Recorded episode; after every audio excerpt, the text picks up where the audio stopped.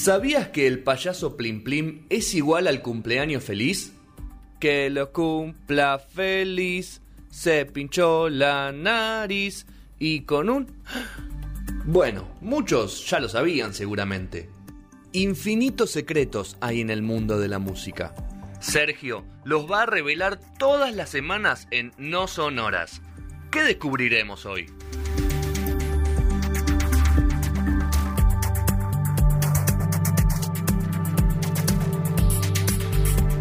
Cuarto y último bloque de No Sonoras, 2035 de este lunes 19 de septiembre. O septiembre. Septiembre, por septiembre, favor. ok. Salvo que estés en Uruguay. Mientras con- nos comienza a sonar Rasguña las piedras de Sui Generis, arrancamos. Se ha levantado. ¿No te la hicieron cantar en el colegio? Sí. A mí también. Eh, ¿Hay alguna versión de esta canción? Ya que estamos, no, no sabemos que eran cover, no, no, no es hoy, pero ¿hay alguna versión de este, de este tema que te que recuerde? Yo no me acuerdo. ¿De se, alguien? se reversionó, sí, varias veces. Eh, Alguna cumbia debe haber, yo creo. sí, hay que Algunos buscarla. se habrán animado. Algún Eh, loquito se habrá no sé si. Sé que hay una reversión de, de los, del propio. Sui generis. eh, que está. mm, Cerati, de invitado. Uy, no me acuerdo, no la escuché. Sí. Eh, no sé si es Sui Generis cuando Estoy vuelve. escuchando mucho Cerati el fin de semana. O es Charlie, no me acuerdo. Ahora. escuchando Bocanada el fin de semana, justo a Marta Cerati. Qué disco, ¿no? Uf, Mamita. Qué cabeza, hermano. Bueno, nos convoca Canciones en Contexto, La Noche Sí. de los Lápices. Sí, hace- medio a nivel efeméride también, por supuesto. Claro, que fue el viernes. eh, se cumplieron exactamente, eh, si mis cuentas eh, no me fallan, 46 años, ¿no? De Sos noche bueno de en la los matemática lápices. vos. Eh, hago lo que puedo, querido Fede. ¿Y por qué empezamos con Rasguña y las Piedras? Justamente porque es la canción emblema de la película, ¿no? De em, La Noche de los Lápices, que se estrenó en el año 1986, 10 años después de- del suceso tan lamentable. Eh, pero ya que estamos con Rasguña y las Piedras, vamos a contar un poquito de, de- de la canción esta, que en realidad tiene ese, ese famoso mito que rodea la canción, que no sé si lo tenía Fede No, que es que eh, está dedicado a una mujer de. a a una novia de Nito que falleció sí. eh, y que tenía catalep- catalepsia. Catalepsia Ah. es cuando, eh, pare- o sea, como que parece que no respirás, pero en realidad estás vivo. Y supuestamente la enterraron Viva. viva y. eh, Rajuñaba las piedras para. Claro, y rajuñaba para poder salir. Y cuando exhumaron el cuerpo, abrieron el cajón y encontraron que todo estaba todo rajuñado el cajón. ¿no? Eh, es una gran historia, la verdad. Eh, Aplica. Vamos a aplica dejarla- vamos a 100%. dejarla Es cuando es, es la famosa cuando inventás historias a partir creíbles a partir de ciertos indicios. Eh, pero bueno, la, verdad es que la versión fue totalmente desmentida por Nito y por Charlie, que sabían de esta cuestión, que se reían de eso, pero que nada que ver. Eh, Charlie mismo dijo, no tengo ni idea de, por qué, a quién se le ocurrió eso, pero la verdad que es un mito. Eh, yo la compuse, estaba viviendo con María Rosa Iorio eh, en una pensión. Un día fue a comprar papa o algo así, cuando volvió hice la canción. Así de una, a lo Charlie, ¿viste? También se le asocia mucho a la dictadura militar, eh, pese a que es previa, porque es del año 73 esta canción. Eh, pero bueno, esta asociación sin dudas tiene que ver con la película, ¿no? Con la, con cómo figura la película Noche de los Lápices a esta canción. Eh, bueno, rápidamente tenemos que hablar un poquito de- del contexto, justamente, de la Noche de los Lápices. Acá el 16 de septiembre de 1976. Eh, entre el 16 y el 23, porque eh, en, ese, en esa noche, 10 chicos, eh, 9 chicos, no, 8, perdón, son secuestrados eh, y comienzan a ser torturados. Un par de días más tarde eh, secuestran a dos más. El último es Pablo Díaz, el 23 de septiembre. Eh, de esos 10, hay 6 que terminan eh, desapareciendo, no, no se encontraron nunca su- sus cuerpos, y 4 que son liberados, entre ellos estaba este chico Pablo Díaz, quien es el que eh, un poco lo hace público toda esta situación. Él quedó así, los 4 que se salvaron, quedaron detenidos igual. Lo que pasa es que pasaron a la legalidad, por decirlo de alguna manera. Estaban detenidos clandestinamente, como todos los desaparecidos que, que de la dictadura militar. Y eh, acá hay en un momento una, una frase, un momento de la película lo muestra muy bien, que lo pasan al PEN. El PEN es el Poder Ejecutivo de la Nación. Eh, y eso significa que estás eh, legalizado, que allá te tienen que enjuiciar y toda la bola. Así pasaron a estar eh, igualmente sin juicio, pero pasaron a estar presos legalmente durante un par de años y fueron liberados a medida que pasaron los años. Muchos en cuando terminó la dictadura, alguno que otro un par de años antes.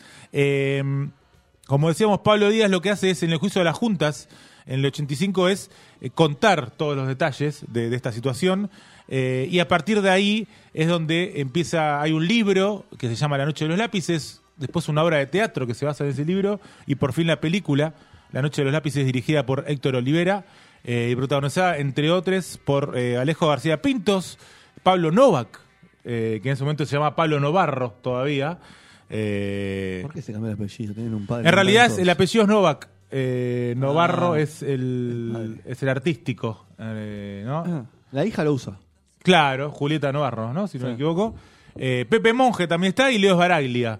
Eh, hay un detalle muy curioso, no lo traje, pero en un momento, al principio están discutiendo como una asamblea los chicos en la eh, bueno, es esto, ¿no? Situación, estudiantes de secundaria pidiendo por el voto estudiantil, ¿no? Ni más ni menos que eso. Eh, por suerte el Boedo todavía existe a partir de toda esta lucha. Eh, y en un momento aparece un pito de anteojos, un nenito, y era Diego Corol. Si vos buscas, Diego Corol actúa en la película. ¿eh? Eh, hace un estudiante, un datito pequeño de color entre tanta oscuridad. Eh, bueno, como decíamos, esta película se estrenó el 4 de septiembre de 1986.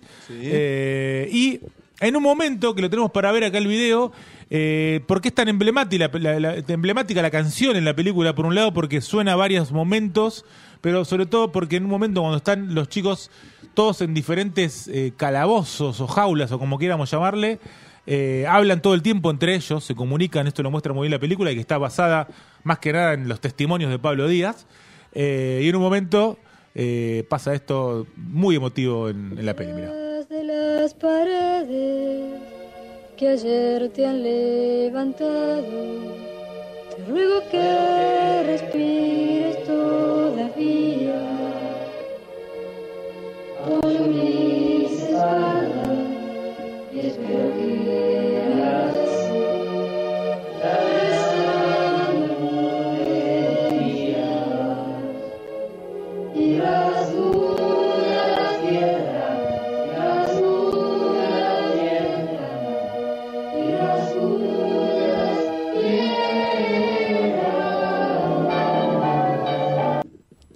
Bueno, en este, viendo la peli, eh, son eh, momentos donde se eriza la piel un poco, ¿no? La verdad que es muy cruda la película, como va mostrando todo lo, que, lo que va pasando, eh, los hechos, cómo se suceden, entre, entre medio, por supuesto, familiares eh, pidiendo explicaciones, ¿no?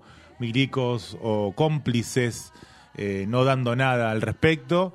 Eh, y en el medio del sufrimiento y las torturas que, sufren los pibes, violaciones y demás. La verdad que es muy crudo en ese sentido. Y que esto que hablábamos de, una película, de, la temática y la época, que, tiene un emblema eh, muy parecido a lo que pasó un año antes, en el 85, con la película eh, La historia oficial. ¿no? Y ahí tenemos de fondo para poner cuando quiera fe, querido Edu.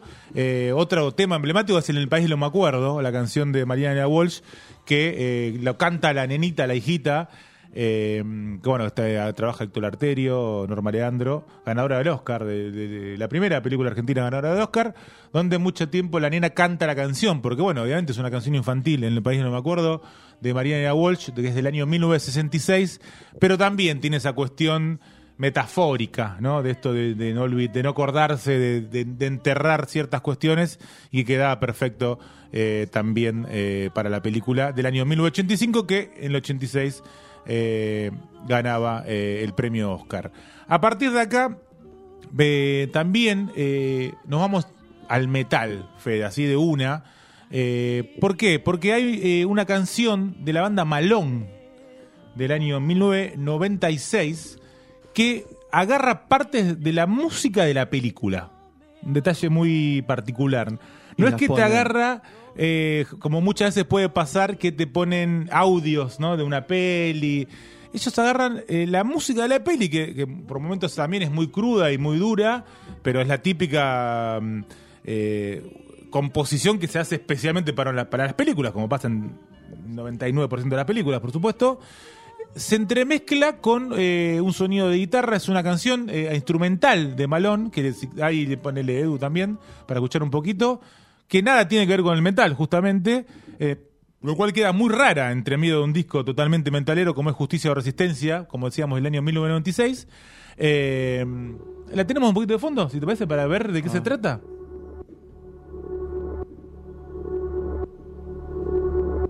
¿No? Estos, esos son momentos, fragmentos de, de la película. Y de a poco empieza a sonar guitarras. Otro momento de la peli también. Esto es una canción de Malón, ¿eh? aunque no lo creas. aunque no parezca. ¿no? Malón que es hermética sin Yori. Es Hermética Signori, que tiene la voz de mm, Claudio Connor. Claudio Connor. ¿no? Tano Romano. Tano Romano y Strunz. Pato Strunz. Y también está Cuadrado, si no me equivoco. Cuadrado. ¿No? Eh, bueno, ahí la tenemos un poquito de fondo para que vamos a seguir escuchando. Ahí empieza la guitarra, mirá. Este es el aporte de Malón, por supuesto.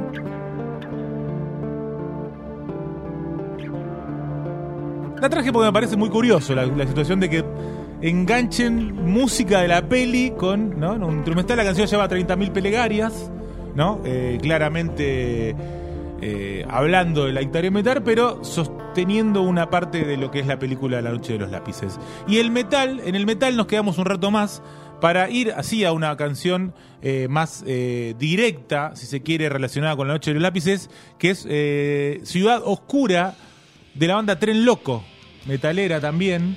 Que va a tocar Eh, en una par ahora. Que va a tocar en Luna Park, ¿no? Que Park. sigue vigente después de muchos años de pelearla, demasiado pelearla. Como todo ¿no? el metal, ¿no? Como todo el metal. Este Luchando por el metal, dijo. En este país, de ocho. E8 en su momento. Tren Loco con Ciudad Oscura del disco Vieja Escuela del año 2013. Eh, es lisa y llanamente una crónica de lo que sucede en la Noche de los Lápices, ¿no? Y todo lo posterior. Eh, bueno, si querés un poquito te tiro. Se hizo de noche en La Plata ciudad, en las tinieblas se engendra el ritual, la ciudad oscura amparó al raptor y se tiñó de muerte, historia cierta que recordaré, fue en septiembre del 76, ¿no? Eh, bueno, toda una letra que básicamente es una crónica, como decíamos antes, ese lenguaje mm, tipo, la, la crónica tipo Rodolfo Walsh, que también hizo el indio en Pabellón Séptimo, por Sí. ejemplo, ¿no? Eh, bueno, esto es muy parecido, así que lo invito a escuchar porque la verdad que, que es una, una canción bastante, bastante linda dentro de un género que a veces puede ser más chocante, ¿no? Eh, pero en este caso, la verdad que tanto la letra como la música ayudan a escuchar y a, y a entender. Y cierra con una frase que es: Evita lo decía, los que menos tienen son los que más dan. Mira vos, cómo se puso peronista de Sí, se repente. puso peronista. Sobre el final. Pero escarbando, seguimos escarbando y vemos mucha repercusión en España con respecto a la Noche de los Lápices. Lo cual eh, me llamó bastante la atención. Hay cuestiones, Pablo Díaz, y Pablo Díaz, eh, lo nombramos ya varias veces, uno de los secuestrados, tiene ciertas relaciones porque viajó y etcétera, pero en el año 1998 una banda llamada Defcon 2, rapera, eh, medio rapera chillona, muy noventosa, eh, saca un tema que se llama Falcon Negro, no lo trajimos acá, pero que si bien habla de la dictadura en general, en un momento se ejemplifica la letra con este caso también. El estribillo dice, por ejemplo, voy en el maletero en un Falcon Negro. Ese es el estribillo de la canción. Eh, La gente cantaba voy en el matero muy fuerte, ¿no? Para cantar un estribillo. Sí. es demasiado, demasiado fuerte. Por eso la traje que me parece mucho. Zafa porque dice Falcon Negro. pues, si dice Pero no es verde. No, claro, no era verde, ¿no? Eh, en 2001, un cantante llamado Rogelio Botanz saca así una canción llamada Noche de los Lápices, esta sí la trajimos, con una letra basada en el testimonio de Pablo Díaz. ¿no? Eh, en ese testimonio de Pablo Díaz también le habla mucho a, Claudia, que estaba también, dice que es una de las desaparecidas, que eran como eh, muy amigos, barra novios, o como se quiera llamarle. Eh, y la letra en un momento dice, Claudia, sabrás, no estás sola, no fue en vano, tu silencio no es verdad, de la mano de tu amigo nos llegó tu sed de amar y la linda contraseña de brindar. Hoy como ayer, con el último suspiro de otro año que se va, cada lágrima impotente bañaremos en champán y con la copa en alto un grito donde están. ¿Qué se refiere un poco a esta letra? Y hablando de los testimonios de Pablo Díaz, eh, cuenta mucho de lo que se contaban entre, ellos- entre ellos, de lo que hablaban entre ellos. Eh, está muy bien graficado en la película esto de que de repente se ponen a cantar para pasar el tiempo, eh, se ayudan entre ellos cuando uno se pone mal, cuando grita uno por las tosturas, los otros lo apoyan. Se pelean incluso entre ellos en un momento, discuten, ¿no? De hecho, uno dice, "Che, no se peleen. Eh, y en esto de que tanto hablaban, en una de las partes, en el final, justamente cuando lo liberan a Pablo Díaz, eh, hablan con Claudia y bueno, pasa esto, mira. fines de año. Levanta la copa por nosotros.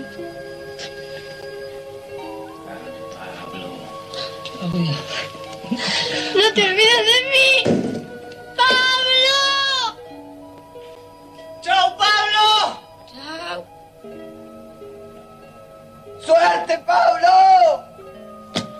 ¡Nos vemos afuera! ¡Espérame en el bar Don Julio! ¡Mirate! ¡Suerte! ¡Pablo! Claudia, ustedes van a salir. Los van a largar a todos. ¡Van a salir! Esto de, de, vamos, del brindis, ¿no? Que decía la letra era justamente lo que le decía la eh, Claudia, le decía brindar por mí, ¿no? Y a partir de ahí esto, este, esta letra que hablábamos. Eh, y seguimos otra banda española que acá fue la traje porque, eh, ponla si querés, Edu, se llama La hija de Dios la banda. La canción se llama Falcone. La traje porque no encontré absolutamente nada de esta banda en la web, Federico. O sea, no hay nada. No encontré datos, encontré el disco nada más. ¿En qué plataforma? En todas. En todas. En todas. Pero no hay información. No, no hay cuenta encontré- de Instagram. La banda se llama La hija de Dios. eh, capaz había que explorar mucho más porque es un nombre que vos ponés La hija de Dios y te aparece todo menos esto. Sí. No encontré en Instagram tampoco la cuenta. Muy extraño. Y la- el disco es de 2020. Se llama eh, Y hablar de ti, este disco. Eh, y la canción se llama Falcone y está dedicada justamente a María Claudia Falcone, eh, que es justamente lo que hablábamos, la quien hablábamos recién, que a su vez tiene otra, ah, bueno, ahí la estamos escuchando de fondo, pero hay otra canción también, esto me llama la atención, que también está dedicada a María Claudia Falcone, pero desde Italia. Claro. La canción se llama Diario Perduti. Es del año 2006. Ese disco se llama Combat Circus. El tema, la banda se llama Talco. Y esta sí es más conocida. Es una banda eh, medio ska punk, ¿no? Muy influenciada en Mano, Mano Negra, Manu Chao. Eh, una banda italiana que se llama Banda Basotti, muy conocida, que muchas veces la, la han relacionado con, con Skinhead esa onda también. Eh, Escape, por supuesto, con mucha influencia de Clash. Bueno, todo ese estilo ska punk, eh, con letras muy políticas, mucha, mucha fuerza política, anticapitalista, antiimperialista y demás, etcétera. Por supuesto, antirracista, antifascista. Eh, de hecho, eh, tiene una canción dedicada a un club de fútbol alemán. Se llama el San Pauli, San Paulo. que muy vinculado a la izquierda. A las gran- sí, ¿no? la- varias luchas Exacto, ¿no? políticas y humanas. Exactamente. Y entre esas, bueno, está esta canción eh, también dedicada eh, a María Claudia Falcone, ¿no? Este dato, ya tenemos tres canciones que hablan de ella. Eh, pero si hay tres, puede haber cuatro. Ok. Y volvemos a la Argentina. Volvemos a- al rock argentino. Esta canción se llama 16 de septiembre y es de La Caverna. La banda La Caverna. Una banda de rock. eh, Dos discos, tres discos tuvo. que no tiene muchos discos, tiene muchos años de historia, se terminó, después volvió a tocar, después volvió a dejar, volvió a tocar de nuevo, no tiene muchas idas y vueltas esta banda. Eh, liderada más que nada por eh, Diego Fauci en la voz y por Juano Falcone en la batería, Que toca un. que toca con... con Exactamente, Casi Justicia casi justicia, no me salía el nombre de, la banda. Letrista de, de La Caverna, letrista de esta canción, por supuesto, también. Eh, nieto de Estela Carlotto y sobrino de María Claudia Falcone también. ¿no? Ahí tenemos otra vez la relación.